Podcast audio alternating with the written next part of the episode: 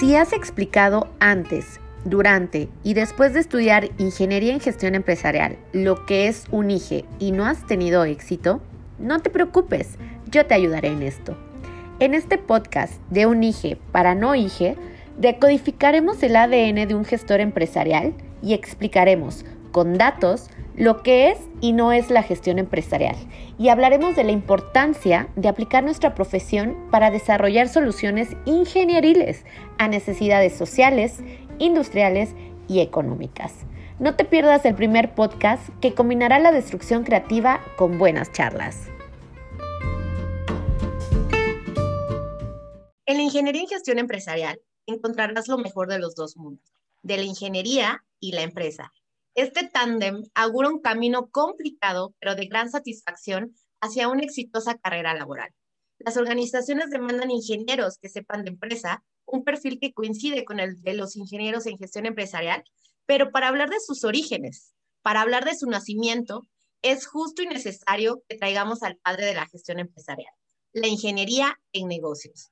Bienvenidos todos al episodio número 3 de su ya conocido y tan esperado podcast Yo soy Ige de un Ige para no Iges. Y en esta ocasión, como lo escucharon, hablaremos de los orígenes de la gestión empresarial, visto desde el enfoque y perspectiva de una rama que antecede a la gestión empresarial y que puede ser considerada como el padre de nuestra profesión, la ingeniería en negocios. ¿Y quién soy yo para hablar de la ingeniería de negocios?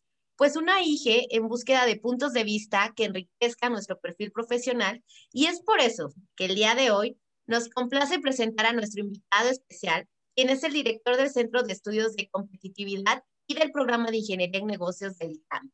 Y también es doctor en Planeación Urbana y Regional por la Universidad de Pensilvania. Él es el doctor Guillermo Abdel y debo confesar que estoy nerviosa por tenerlo aquí, pero muy, muy emocionada. Bienvenido, doctor. ¿Cómo está? Muy bien, Génesis, ¿tú cómo estás? Muy, muy bien. La verdad es que, estoy bastante emocionada cuando hicimos toda la labor de, contactarlos.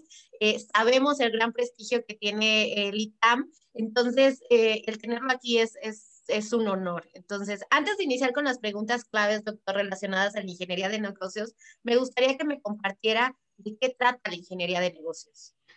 Mira, eh, la ingeniería de negocios surge de la necesidad de aplicar las técnicas de la ingeniería a los negocios. Típicamente, el, cuando, típicamente como que la, tecnología, vamos a decir que la, tecnología había sido el dominio de los ingenieros, ¿sí? Y entonces, eh, pues todo lo que tiene que ver con tecnologías de información, muchas cosas que tienen que ver con tecnologías de producción, tecnologías de proceso, esas cosas habían sido el, el dominio de los ingenieros en computación, de los ingenieros industriales, de los ingenieros mecánicos. Por otra parte, tienes a las personas que se dedican a estudiar administración de empresas o se dedican a estudiar eh, contabilidad. Y esas personas se dedican a ver los procesos más humanos de las empresas, pero no tanto la parte de tecnología. ¿Qué es lo que tratamos de hacer cuando, cuando creamos la carrera de ingeniería de negocios? Lo que tratamos de hacer es de, eh, de, que confluyan estas dos, estos dos brazos, la parte de la tecnología y la parte de los negocios, para crear una combinación mucho más poderosa, ¿sí?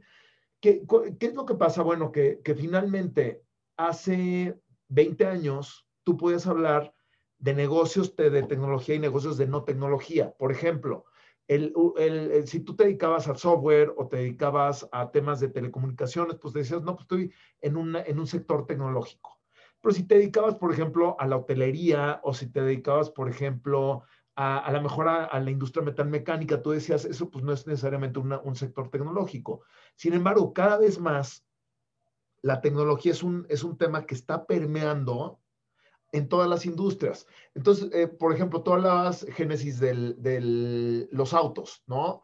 Pero los autos, ahorita, la parte importante de valor agregado de los autos y la parte importante de, de, de diferenciación de los autos es el tema electrónico y el tema de las computadoras que tiene el auto. Entonces, lo, lo, que antes era un producto, pues vamos a decir, metalmecánico, pues se ha vuelto un producto electrónico y cada vez más electrónico. Y eso, por lo que te decía del ejemplo de la hotelería, antes, bueno, pues era tener un cuarto, lo que tú quieras. Ahorita, el marketing se hace a través de, de, se, hace con tecnología, los reviews se hacen con tecnología, las ventas se hacen con tecnología, en los cuartos cada vez tienen más componentes tecnológicos, entonces estamos en una convergencia entre tecnología y negocios como nunca la habíamos visto. Y, justamente la era en la que también nos encontramos permite mucho que estos, estos perfiles de ingenieros de negocios, aplicando la parte de la ciencia, con la parte de la innovación, con la parte de emprendimiento, con la parte de emprendedurismo y empresarial, nos ponga en punta de lanza hacia las nuevas necesidades que tenemos en el mercado laboral. 100% de acuerdo, Genesis. Y aquí hay un tema bien, eh, bien interesante que yo estoy seguro que tú has vivido. Y es que finalmente, el, el, por ejemplo, los ingenieros en negocios tienen una demanda brutal, brutal. ¿Por qué? Porque eh, tradicionalmente los ingenieros, bueno, pues los ingenieros están preparados para ver el tema de los procesos, pero muchas veces no entienden el tema de, de marketing, no entienden temas de finanzas, no entienden. Entonces, tienen la parte de la tecnología, pero les falta toda la parte relacionada con el negocio de estrategia, ¿no? Y por otra parte, la gente que, se dedica, que, estudia administración, pues sí sale, sabe estrategia, sabe de comportamiento organizacional, etcétera, pero no entiende cómo el rol tan importante que tiene la tecnología en, las empresas. Entonces, de alguna forma, el, contar con estos dos componentes, este, pues es súper atractivo y, de verdad, por ejemplo, nuestros egresados tienen una demanda brutal en el mercado laboral, ¿no? De verdad, a mí me llegan cuatro, cinco, seis ofertas a la semana donde me dicen, oye, me interesa que eh, me mandes eh, egresados de ingeniería de negocios y estamos hablando desde bancos, empresas de manufactura, consultoras, ¿no? Que, que valoran mucho este perfil. No, y completamente de acuerdo porque le comento un poco del alcance que tenemos como ingenieros en gestión empresarial, que, que venimos siendo como los hijos de la ingeniería de negocios. Esto va muy relacionado justamente eh, porque nosotros conseguimos mantener el perfecto equilibrio entre los fundamentos de ingeniería y tecnología con la gestión empresarial. Justamente, qué es lo que estoy viendo con la relación que hay entre estas ingenierías. Pero la pregunta aquí que me gustaría entender sería, ¿cuál ha sido como el paradigma constante al que se enfrentan los ingenieros de negocios?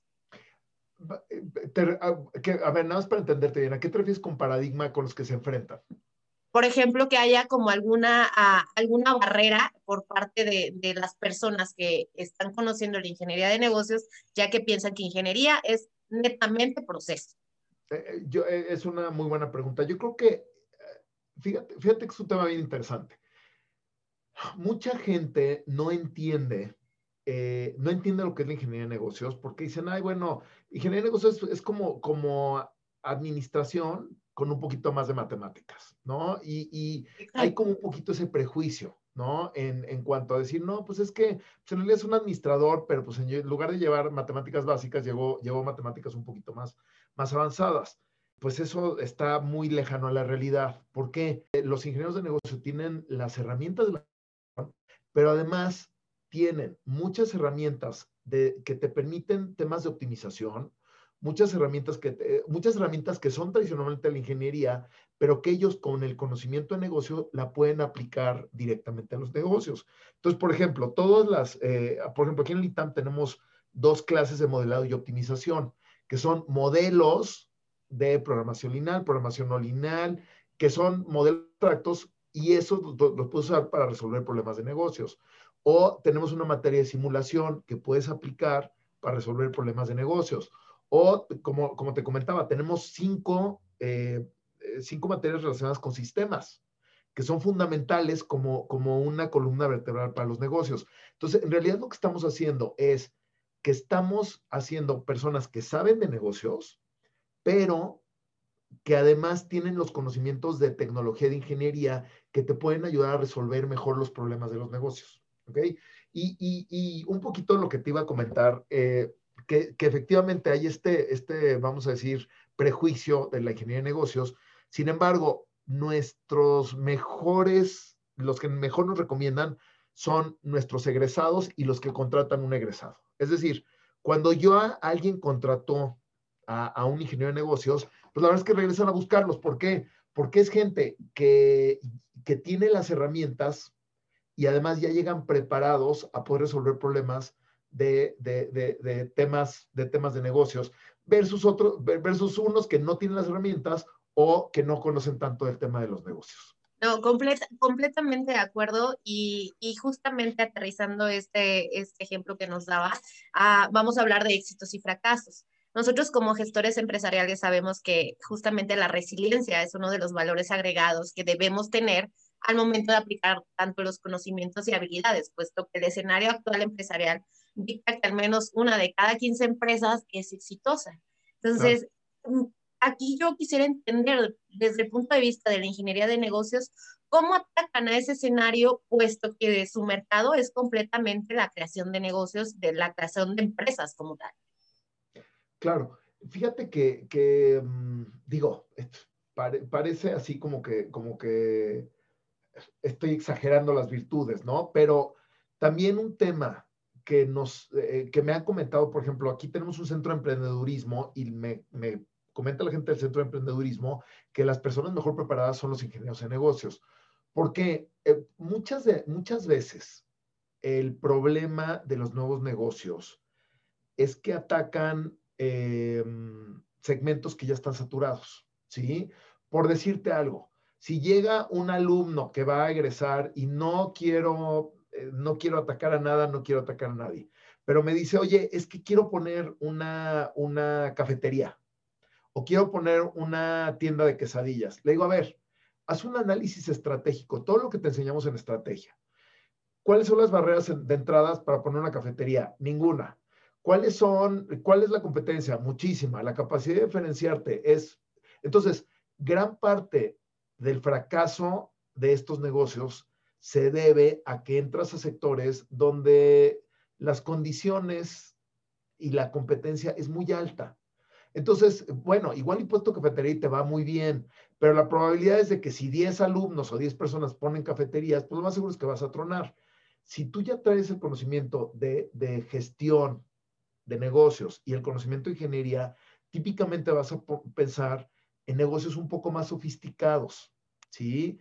En donde típicamente la competencia va a ser menor y en donde pues te vas a poder ir, ir eh, vamos a decir, creando un nicho o creando o atacando una oportunidad de mercado donde no haya tanta, tanta competencia. Entonces, yo, yo creo que, que de tu pregunta, que es una muy buena pregunta, yo creo que lo que hay que entender es eh, en dónde los fracasos, de, ¿hasta qué parte el fracaso de los negocios es un problema de operación? Que sí, sí, evidentemente es un problema, pero ¿hasta dónde es un problema de entrar a, a industrias que ya están tremendamente saturadas y donde pues realmente la, pues ya no hay mucho más que hacer. O sea, el, el, te repito, si aquí en la Ciudad de México caminas por la colonia Roma, hay un café o dos cafés cada cuadra. Entonces, pues eh, está bien, hay demanda para un café y hay demanda para un pastel, pero pues no hay uno por cada cuadra. Entonces, yo creo que también parte del problema es la selección, que si estudias algo de ingeniería, pues no vas a caer tan fácilmente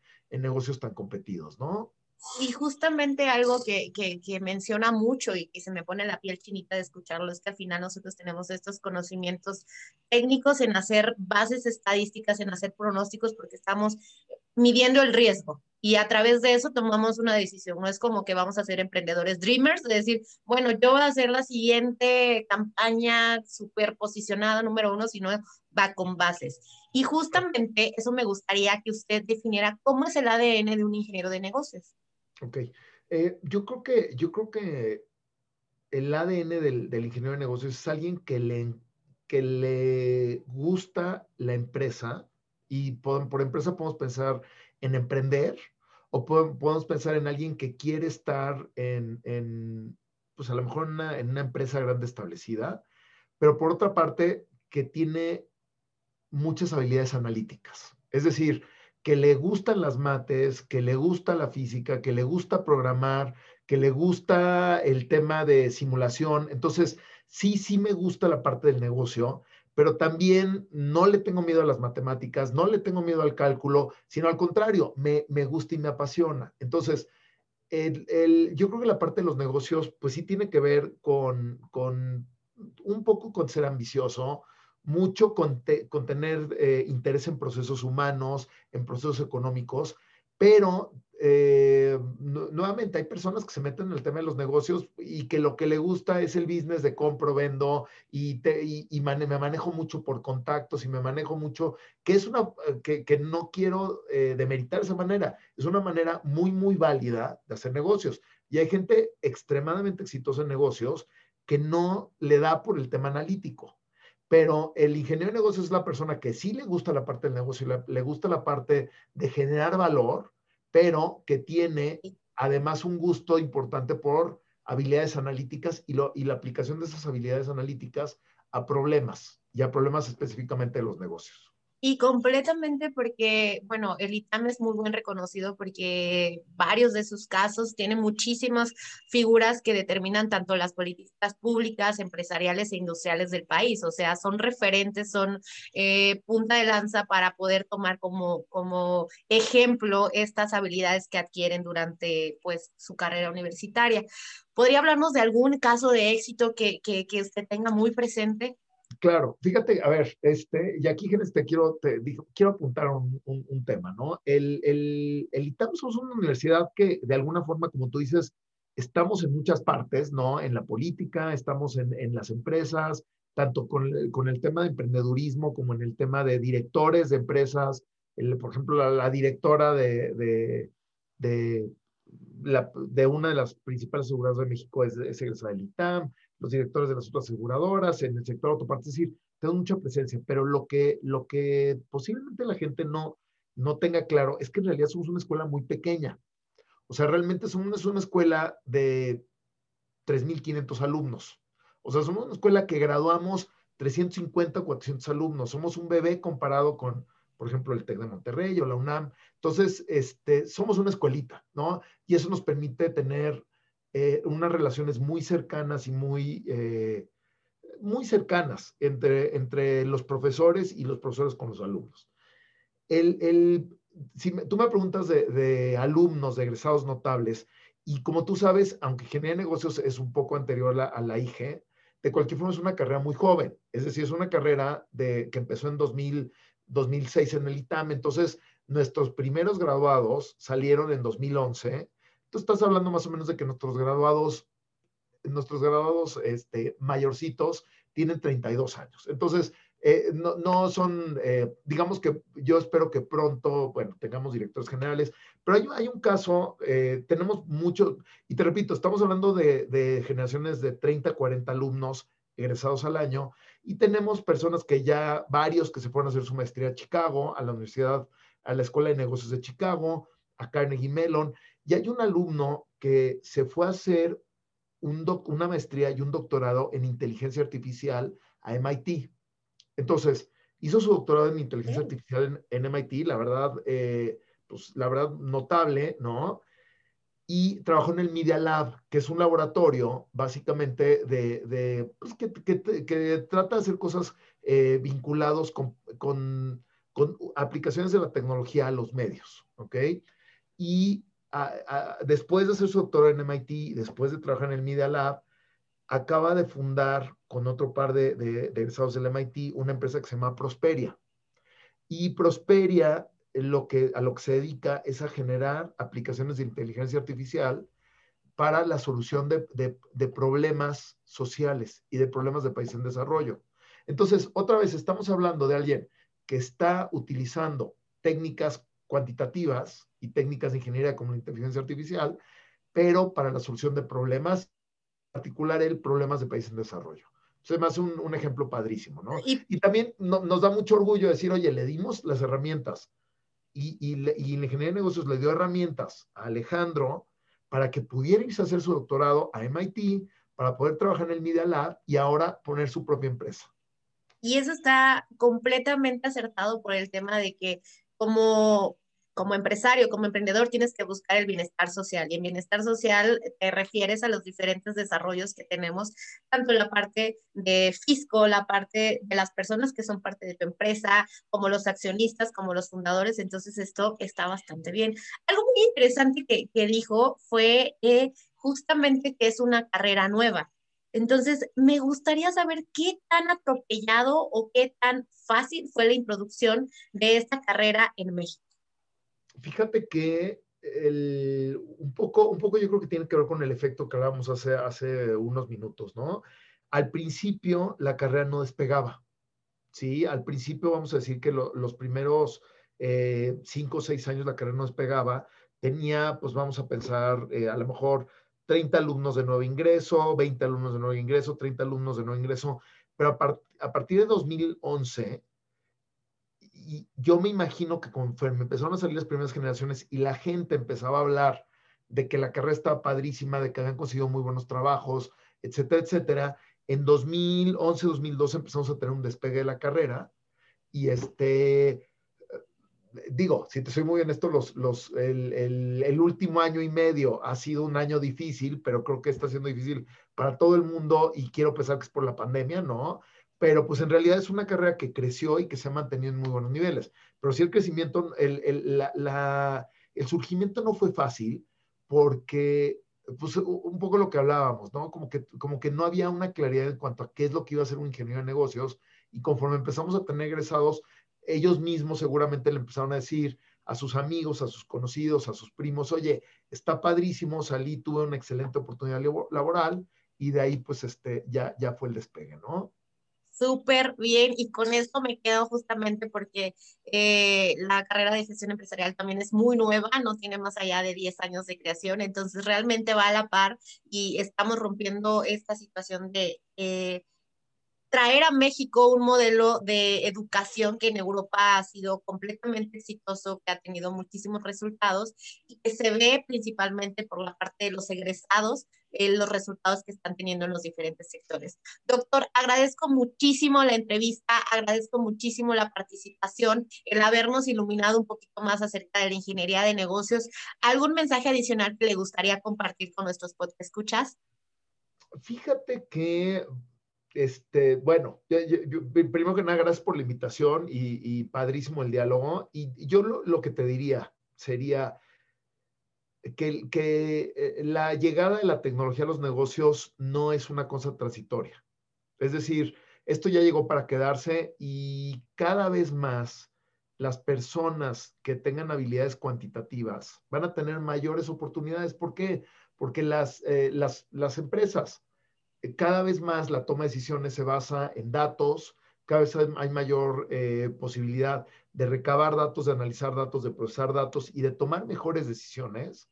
Entonces, eh, pues un poco el, tema es, eh, yo creo que las personas que sigan este camino, que evidentemente tiene, tiene su grado de dificultad, pues por las matemáticas, por, el, por las habilidades que requieres para estudiar tanto la parte analítica como la parte de negocios, eh, van a ser recompensados ampliamente, ¿no? Y que, y que les repito, yo, yo, yo siempre le digo a la gente que se, que se acerca para la carrera, yo te, te juro, te juro sobre lo que tú quieras, a que vas a salir de aquí vas a tener una excelente oportunidad laboral y en ese sentido, pues es una, un, un, una cosa que, que, te va a abrir muchísimas puertas, ¿no? Entonces, este, ese es el, el, el, único negocio y como les digo, mientras más pase el tiempo y la tecnología esté más en todas partes, el, tener la ingeniería de negocios eh, eh, o, la ingeniería de gestión empresarial va a ser una ventaja competitiva.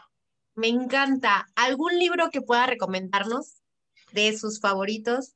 Fíjate que em, tengo, tengo muchos, a ver, tú, hablas del, tema de, administración de, proyectos, pues todos los libros de, de, Gray y Larson de, administración de proyectos me parecen muy buenos y creo que ese es un componente fundamental para, para, pues para, para, el, para la, ingeniería de negocios. Y yo creo que el, otro tema que es fundamental son los libros, bueno, fíjate, te voy, te voy, a hablar, los libros de transformación digital son muy buenos y los otros que yo cada vez me meto más y cada vez recomiendo más son los libros que tienen que ver con la toma racional de decisiones. Típicamente un defecto que tenemos los seres humanos son los sesgos cognitivos y los, sesgos, eh, y los sesgos en la toma de decisiones. Entonces, por ejemplo, el libro de Thinking Fast, Thinking Slow, eh, del, básicamente que nos habla de todo el tema de, de, sesgos cognitivos, o el de Predictably Irrational, el de Predeciblemente Irracional de Dan Ariely, ¿sí? Son, son libros que nos ayudan mucho en, en cómo ser más racionales y cómo poder tomar mejores decisiones en los negocios, en la vida, en las relaciones, etcétera, etcétera. Completamente. De hecho, yo también tengo un libro que se llama Enfócate de Carl Newsport. Él habla mucho de lo que comentó, de que las personas que puedan dominar tareas eh, analíticas, tareas cognitivas y tareas derivado de datos pueden eh, florecer en esta nueva economía, que es una economía basada en proyectos que se requieren personas que trabajen profundo, como una ciencia. Entonces, los ingenieros tenemos esa ventaja. Eh, y ahora, si mezclamos la parte de negocios, híjole, pues que podemos hacer muchísimas cosas. Doctor, muchas gracias. Un placer haber estado con ustedes. Hasta luego. Algo que debes de tener bien claro es que el perfil de ingeniero es uno de los más demandados en el mercado laboral. Sin embargo, en los últimos años ha aparecido un perfil nuevo que entra dentro de la categoría de Business Engineering, ya sea ingeniero en gestión empresarial o de negocios, es clarísimo que este nuevo perfil va a ser y está siendo muy demandado por las empresas. Agradecemos muchísimo la participación del doctor Abdiel, quien es director del Centro de Estudios de Competitividad y del Programa de Ingeniería en Negocios del ITAM, una de las universidades con más categoría y renombre dentro del país. Y te recordamos que este sábado 30 de enero tendremos el taller de Ikigai solamente por Ingeniería Viajera. Recuerda muy bien que solo si se tiene claro a dónde se quiere ir, se podrá escoger cómo utilizarlo y desarrollarlo. Y es gracias al Ikigai que tú podrás lograr este desarrollo profesional en cualquiera de tus ámbitos.